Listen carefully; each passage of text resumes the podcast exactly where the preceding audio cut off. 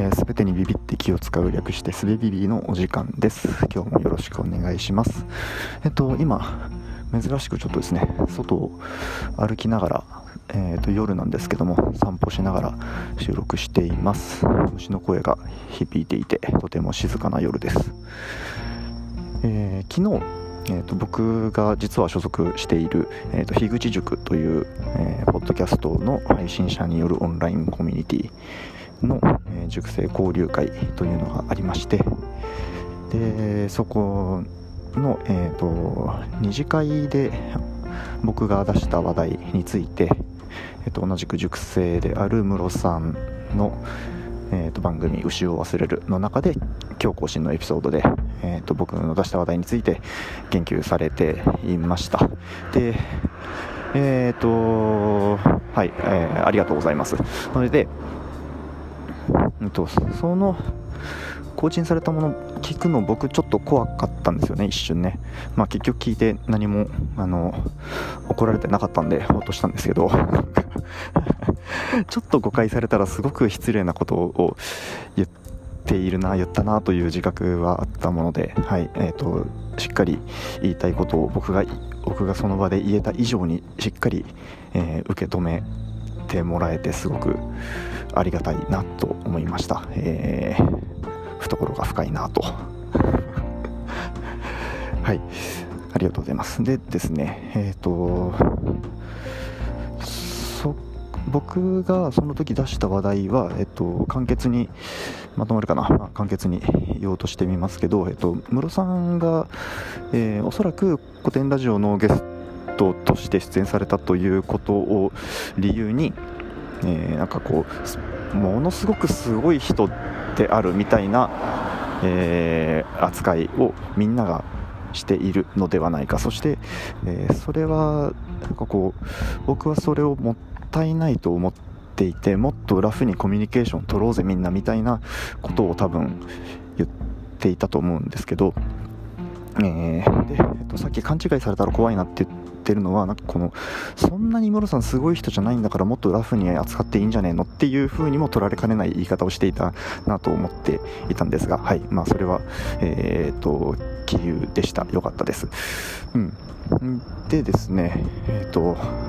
ただ僕ちょっと反省はし反省をする点があったんですねこの話この話題に関して。えっとというのは、えっと、僕が常々えー、っと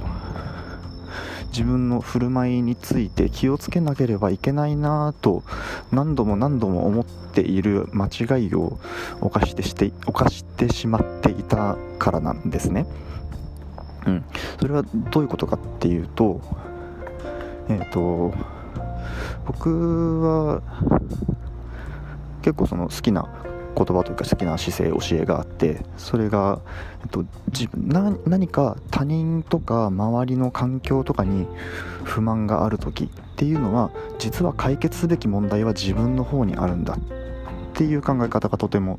好きなんですね。でそれを実感する場面もこれまで幾度もありましたしで昨日の僕の発言もまさにそれだったなと思ってなぜ事前に気づけなかったんだという後悔と反省をしているんですけどえっ、ー、と、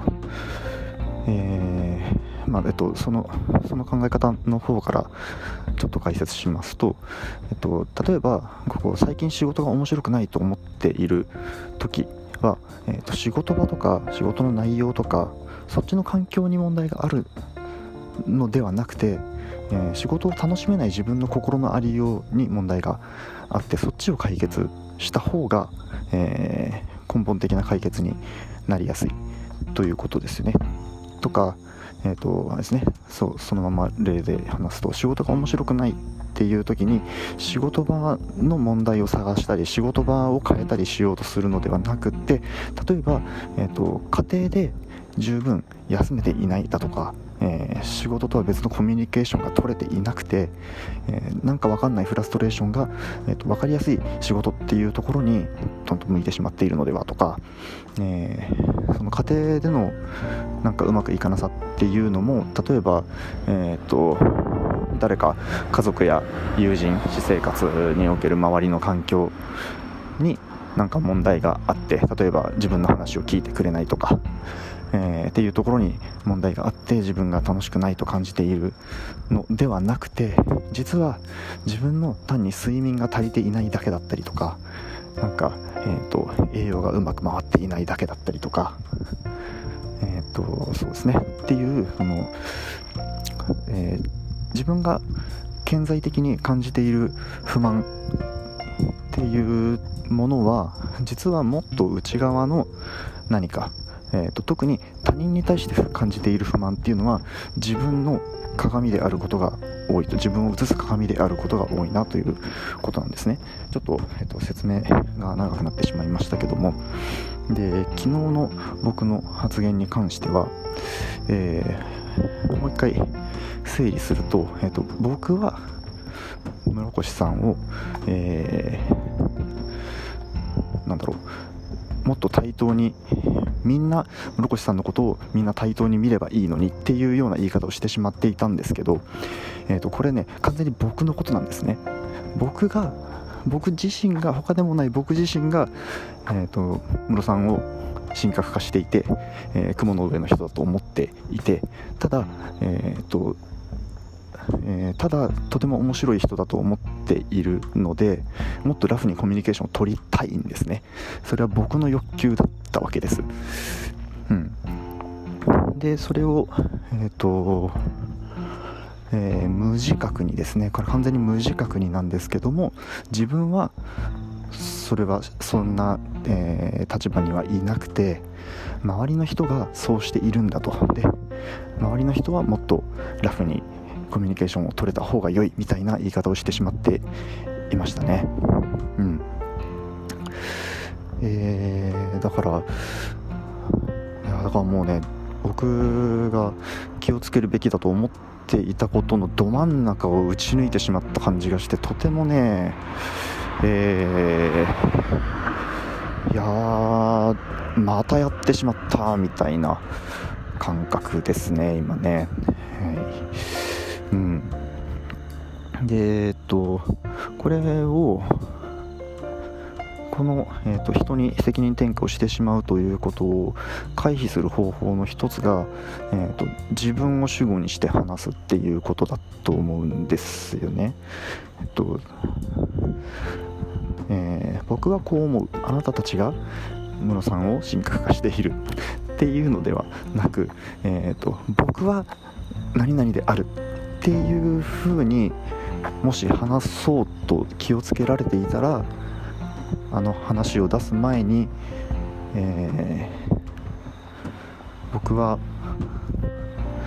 ムロさんともっとラフにコミュニケーションを取りたいっていうような言い方が、えー、今今の僕が思う正しい言い方ができていたのかもしれないなと思って、えー、反省していますね。うんはい、この、えーと、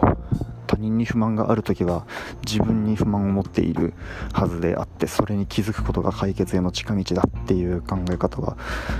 とても好きなんですが、えー、乗りこなすのが難しいですね。はいえー、っと頑張ります。それではまた。